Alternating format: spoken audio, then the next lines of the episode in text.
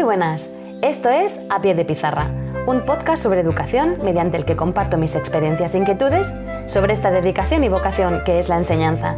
Mi nombre es Raquel Méndez. Este año soy tutora de primero de primaria y soy la presentadora de este programa donde vais a escuchar mi voz contando mi día a día como maestra de la escuela pública. ¡Empezamos!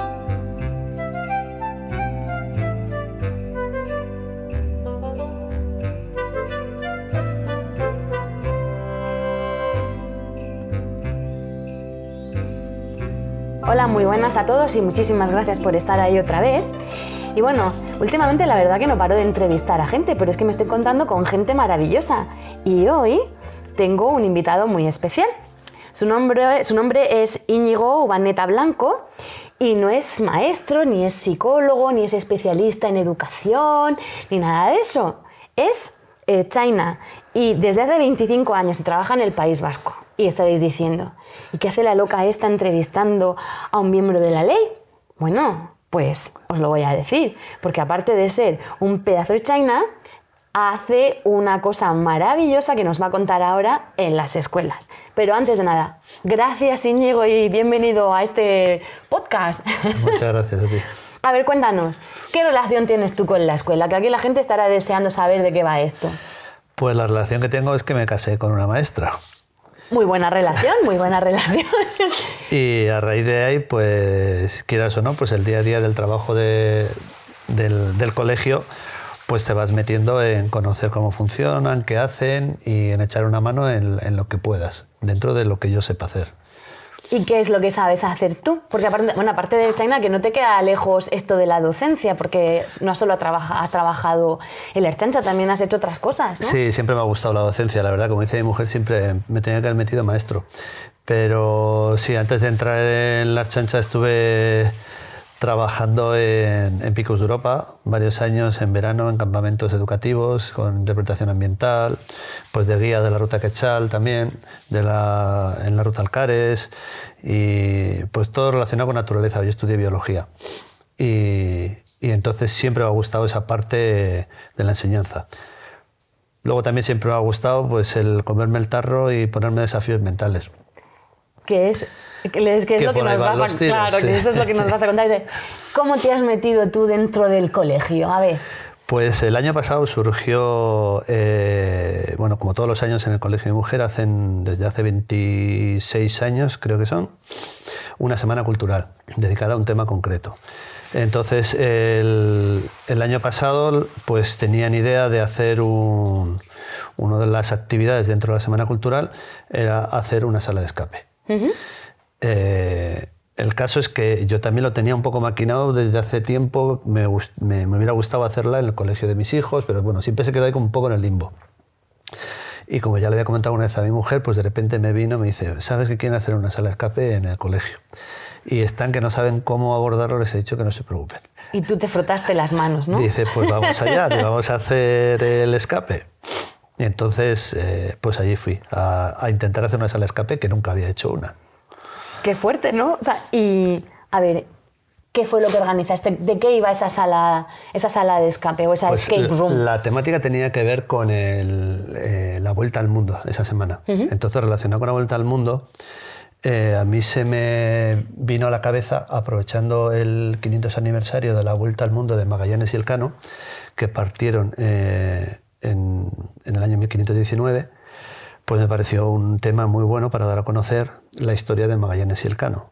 Entonces, la idea fuera, eh, fue hacer una sala de escape que tuviera que ver precisamente con eso.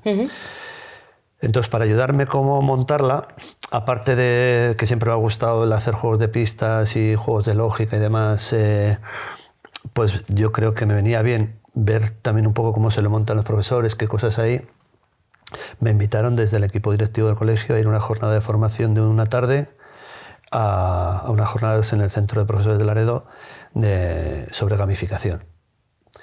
Entonces ahí ya cogí algunas ideas de lo que podía hacer y sobre todo la idea principal que es que tenía que buscar un niño conductor de la historia. Entonces ahí lo primero que se me ocurrió fue buscar qué había escrito sobre la vuelta al mundo de Magallanes y Elcano. Me encontré con el diario de Piegafeta que era un marinero español que iba en, el, en la nao Victoria, fue uno de los 18 marineros que sobrevivieron a la vuelta. y entonces pues me estuve leyendo la vuelta del diario de Pigafetta pues para sacar algunas ideas que me pudieran servir para el escape. Lo que sí me sirvieron fue los extractos que fui sacando de la historia, porque esos extractos los iban a ir encontrando durante todo el, el juego del escape. La idea final era, aparte de los retos, que igual no tenían mucho que ver con matemáticas o con eh, asignaturas que se pudieran dar exactamente en el centro, me gustaba la historia de que conocieran cómo fue el viaje y hacer una recopilación al final del escape.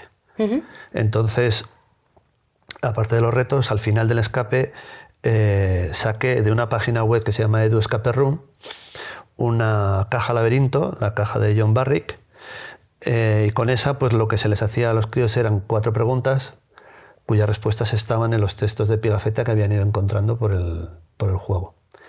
Si respondían correctamente a esas cuatro respuestas, con un imán iban haciendo un recorrido por la caja y al final obtenían una llave. Entonces era como yo voy encontrando historias, no las leo mucho porque no tengo tiempo, porque estoy a resolver retos, pero al final no me queda otra que repasarlas y leerlas y fijarme un poco en lo que cuenta. Aparte de esto, en el centro, sabiendo que la historia del escape iba de Magallanes y el Cano, habían estado trabajando las aulas también, pues a Pigafetta, al Cano, a Magallanes, de tal manera que cuando entró en la historia tampoco le resultaba rara. Claro. Entonces fue un trabajo de centro, no solo fue que yo hiciera una, sala de escape, sino que fue un trabajo de todo el centro, eh, el hacer todas las actividades también un poco enfocadas a, todo eso. Claro, fue un trabajo conjunto entre padres y profesores. Sí, eso es. Porque de hecho luego los padres fueron los conejillos de indias, profesores y padres, porque todos estos juegos primero los tienes que testear, tienes que hacer la prueba para saber si te estás pasando, si las pruebas son muy difíciles, si van a conseguir salir o no, y ver los tiempos, cómo te manejas, porque claro, yo la primera vez que lo haces no tienes ni idea, dices esto igual es muy complicado, aquí no sale nadie, o... entonces hay que testearlo. Y claro, en una de, esas, de esas veces antes me has contado que pasó una cosa en la primera prueba sí, porque... con un candado. La historia, eh, yo dentro de las aficiones que, tengo también es hacer salas de escape. Siempre me han gustado los juegos de escape, de lógica. Y en el momento que se empezaron a hacer estas salas de escape reales, pues he empezado a hacer unas cuantas. Y una de las que hice nos metieron eh, con los ojos vendados y nos amarraron, ¿no? Nos pusieron unas esposas y quedabas amarrado. Y a mí me gustó esa idea de, no saber dónde vas a entrar, qué es lo que vas a ver, porque el que te abren una puerta y ya directamente según vas entrando y te vas colocando ya lo estás viendo, pues pierdes un poco ese impulso inicial. Entonces me pareció una buena idea vendarle los ojos y amarrarle los pies con unas cadenas de dos en dos. Lo que pasó con los padres, que fue la prueba, se les amarraron de dos en dos, había una llave que estaba en el techo colgada y tenían que descolgarla, eh, era uno de los retos, para poder abrir los candados. Y nos dimos cuenta que pasaban de la llave, no la veían, iban andando de dos en dos resolviendo los retos y con las pies amarrados, con las cadenas. Decimos, pero no vais incómodos así. ¿No pues creéis que es mejor buscar cómo desamarrar? Y entonces la vuelta que fue decir, mira, lo que hay que hacer es que no se puedan mover entonces, como teníamos unos baúles grandes de madera que le pesaban mucho, con asas en las cuerdas se les amarraba a todos de dos en dos. Aparte de los pies se pasaban las cadenas por ahí, de tal manera que no les quedaba otra que no moverse. Entonces eso nos dio pie a otra de las partes importantes del juego de escape, que, para nosotros es fundamental, sobre todo al inicio. Yo, por ejemplo, cuando trabajaba en los campamentos, eh, hacíamos actividades y la primera actividad que se hacía siempre era muy colaborativa, porque lo que hacía era cohesionar mucho al grupo. Por ejemplo, hacíamos espeleología y la primera era espeleo, que había que meterse por un agujero, uno chillaba, el otro que no podía, no sé qué, estaba. y entonces, entre ellos estaban vegan, y entonces esa primera actividad, si haces una actividad al aire libre, que van andando cada uno a su bola, dispersas el grupo. Entonces tiene que ser una actividad que lo que haga es... Eh, les obliga a interaccionar entre ellos. Tienen que interaccionar y no pueden uno irse a un lado a otro porque están todos juntos. Entonces aquí la idea fue el primer candado, los números que abrían ese candado están tirados por el suelo y al estar amarrados y no podían moverse ellos, no todos tenían acceso a ver esos números que estaban por el suelo. Entonces les obligaba a hablar con los del otro lado de la habitación, interaccionar, preguntarse qué veían, qué no veían, porque hasta que interpretan que eso que ven en el suelo, los números pueden servir para abrir un candado, pues pasa un rato. Entonces les obliga a interaccionar entre ellos. Y eso hace que una vez que se sueltan, ya sigue todo el grupo compacto resolviendo todos los problemas. Tú dices que no está relacionado con las áreas, pero esto es lengua castellana o euskera, la lengua que se utilizas en aquel momento, pura y dura. Todos los estándares de comunicación lingüística. Claro, la comunicación verbal y luego también la lectura. Y la comprensión lectora, porque claro, para resolver todas las pruebas que me has dicho han tenido que leer. Han tenido que leer, efectivamente. Claro, entonces, em, ¿cómo fue la experiencia en el centro? Cuéntame, que, ¿cómo se lo pasaron los niños? Pues eh, los niños parece ser que fue un éxito total, porque la encuesta que hicieron al final de la semana, pues parece ser que fue la actividad que más gustó y ya están preguntando para la Semana Cultural de este año si va a haber sala de escape. De hecho, iba a estar una semana solo y al final estuvo mes y pico, porque pasaron padres, pasaron todos los profesores, vino gente del centro de profesores a montarlo. Por lo que me ha contado mi mujer, yo una vez que lo monté ya no volví más al centro.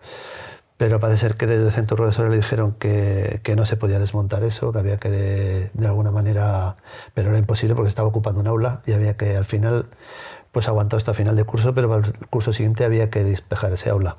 Claro, ¿cómo fue la ambientación de ese aula? Porque yo he visto fotos, pero aquí los oyentes no han visto nada y es alucinante cómo os lo curraste. Es que esa es otra pata muy importante, porque yo lo que hice básicamente fue montar los juegos, pero una parte muy importante es para colocar en situación a los, a los participantes, aparte de la introducción, que yo preparé un vídeo de introducción eh, con edición de vídeo y demás, en las que se les iba contando la historia de Magallanes y el Cano. Sí. Eh, y les ponía a ellos en situación. Entonces el vídeo eh, utilicé a un amigo que tengo que es locutor de radio y tenía una voz muy atractiva. Y entonces les sitúa justo en un momento de la vuelta del Cano hacia España, en Cabo Verde, donde tiene que parar porque ya han muerto varios marineros de, de escorbuto sobre todo y entonces ahí son apresados varios marineros españoles. La nao Victoria, que es la única que queda, eh, tiene que continuar viaje al final para España y entonces ahí es donde le sitúa a ellos. Son unos marineros apresados que tienen que conseguir salir del calabozo donde les han arrestado Madre mía. para poder montar en la nao Victoria y volver a España. Entonces el vídeo les colocaba en situación, pero también es importante la ambientación. Entonces la pareja de la jefa de estudios pues se dedica a eso, tiene una empresa que hace eh, carrozas en Castro y aparte hace cosas de ambientación y decoración muy chulas. Entonces se encargó de la ambientación. Entonces preparó un mascarón de proa, anclas, redes, cañones. Entonces estaba, vamos, te metías allí y estabas eh, en la ambientación muy bien, muy bien colocado. Entonces todo fue un conjunto de, participación de un montón de gente que lo que hizo fue que, que todo funcionara muy bien. Claro, es que se necesita no solo de una persona que piense, sino varias personas que puedan aportar cosas al proyecto y a la actividad, por lo que me estás diciendo, porque claro, tú tienes la suerte de saber editar vídeos, de tener un amigo que es locutor de radio, que este hombre supiera decorar, pero si un mortal quiere hacer una escape room, ¿qué hacemos? Nos lo curramos como podamos, ¿no? Pues yo me veo recogiendo redes por la basura. no, yo tengo la costumbre de esto, se me ocurre hacerlo y entonces yo siempre pienso, a ver, ¿quién me puede echar una mano a esto? No tiene por qué tener nada que ver con la educación. Entonces empieza a preguntar a uno, a otro, tiro de teléfono, no sé qué, y al final siempre hay gente muy voluntariosa que le apetece hacer cosas y dices, oye, mira, no te puedo pagar nada porque es para lo que es y vamos a hacer, ¿te apetece hacer un vídeo de un minutillo o dos o grabarme este audio? O... Luego es cierto que la edición de vídeo y todo eso pues ya requiere mucho más trabajo y es más complicado encontrar a alguien que te lo haga.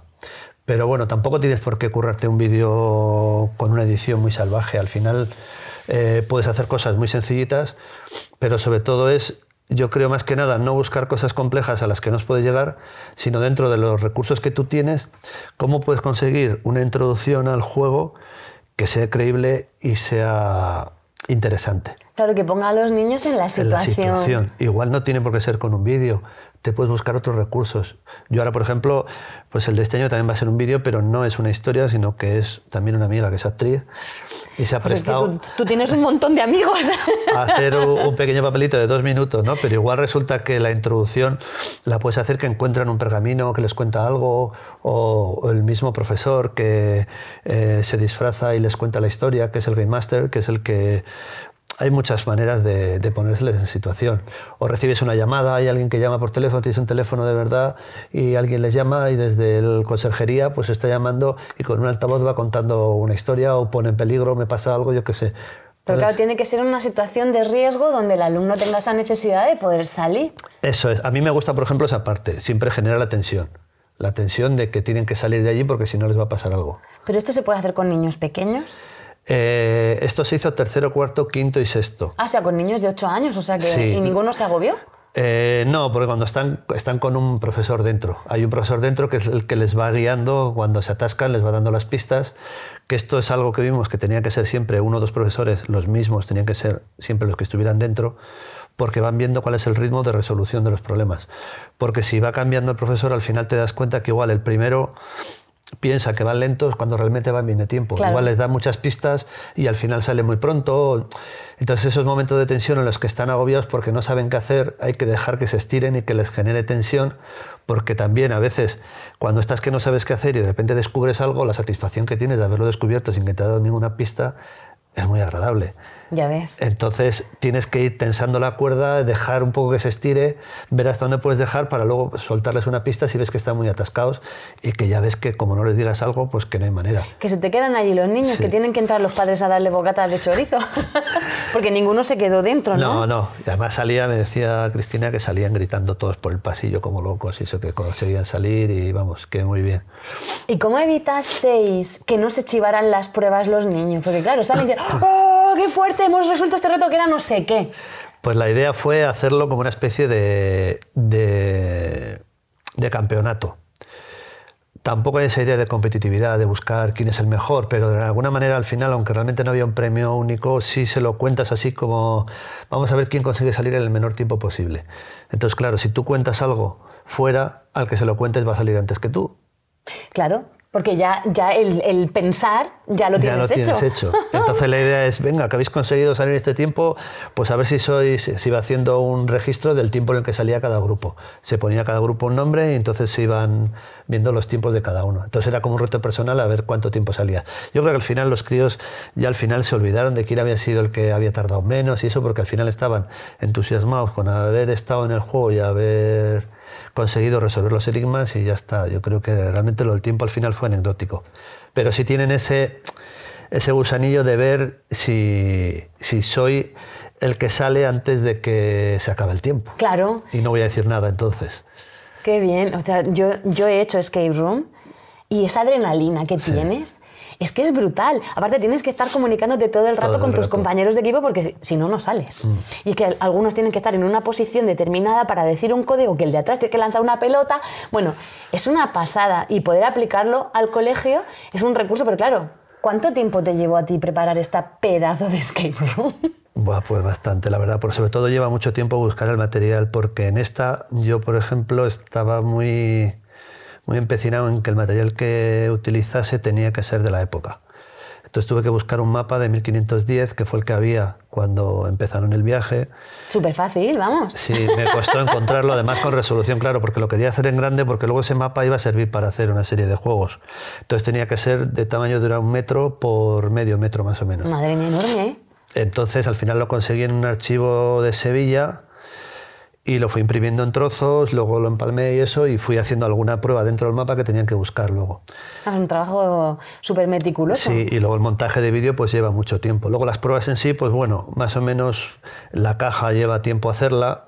Ah, porque la caja la hiciste tú. Sí. Madre mía. Te vienen las plantillas de para forrarlo y eso, ¿no? Y cómo hacerlo, el sistema. Pero luego la caja, cogimos una caja de madera que había y tuvimos que forrarla, prepararla, hacer el sistema de dentro al ser la caja inicial que viene en la web es de cartón, entonces un imán enseguida sobrepasa el cartón. Pero a nosotros el, imán le costaba mucho pasar la madera. Entonces hubo que darle una vuelta, cómo hacerlo, poner otros imanes por dentro y para que al final funcionara. Pero bueno, al final salió bien. Con la paciencia que tengo que estero, habría tirado la caja ya. Yo que soy malísima para las manualidades, he dicho, ah, la porra la caja. O me hubiese puesto a gritar, ¡que la haga alguien! Madre mía, tú tienes que tener un mogollón de paciencia. No, me gusta, es que es un reto al final, igual que el de este año, que la idea que tengo es de también lo mismo. Tiene que haber una caja en la cual haya dentro algún objeto, pero para abrirla tienen que resolver una serie de preguntas, porque va a ser lo mismo.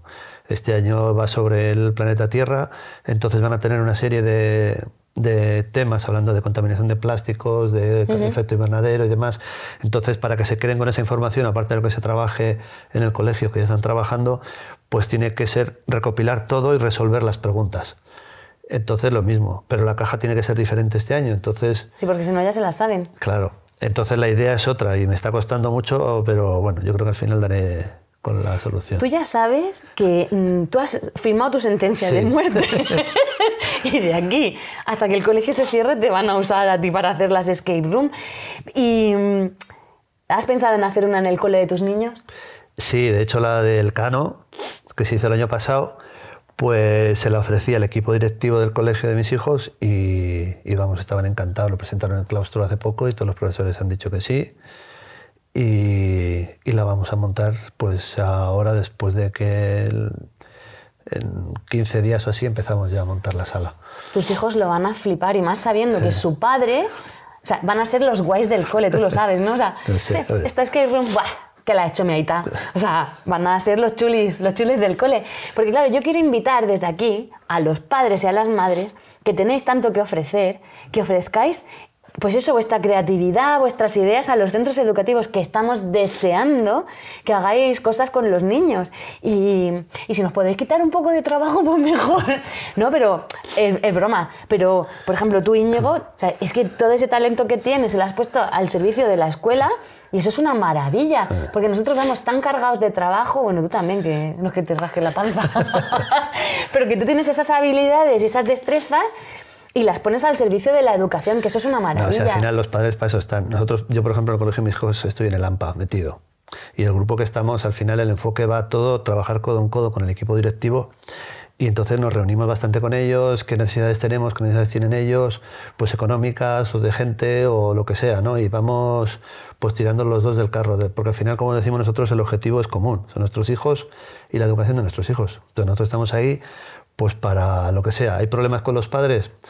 Con alguna familia, lo que sea, pues nosotros intentamos también ayudar al equipo directivo y a la vez, si hay padres que tienen problemas con el colegio o con algo, pues nosotros intentamos mediar siempre con mucho tacto, con mucho cuidado todo, porque las cosas, como no las lleves bien, al final se te desmadra todo. Entonces, si nosotros, la verdad que en el AMPA estamos un equipo bastante bueno, nos dividimos muy bien las tareas, gestionamos todo, cada uno con sus competencias y, pero ahí estamos. Con los padres vienen, nos piden a veces pues que tienen algún problema, como hemos tenido recientemente con el comedor y hemos estado pues con el equipo directivo tratando de ver qué soluciones podíamos aportar, porque al final somos todos uno y también los mismos problemas que veían los padres los veían los profesores. Y entonces al final más o menos si tiene lógica y coherencia los problemas no solo te afectan a ti, sino que afectan a, a los profesores. Claro, y al centro de la vida, del centro, en general, claro. Yo estoy pensando que para los niños que no comen la comida en el comedor le podemos hacer un escape sí, que no te termines el, no el plato no sales al patio. Ya verán cómo se lo comía más de uno, porque pobrecicos hay alguno que dice, es que no me gusta. Pues Íñigo, muchísimas gracias. De verdad, gracias por haber aportado todas estas ideas. Gracias por participar tanto en la vida escolar y a vosotros gracias por estar ahí, por escucharnos y ya sabéis, padres, madres, ofreceos, acercaos al centro que estamos deseando colaborar con vosotros. Y bueno, que te vaya muy bien. ya me contarás qué tal ha ido la próxima, es que si no mueres en el intento. gracias a ti.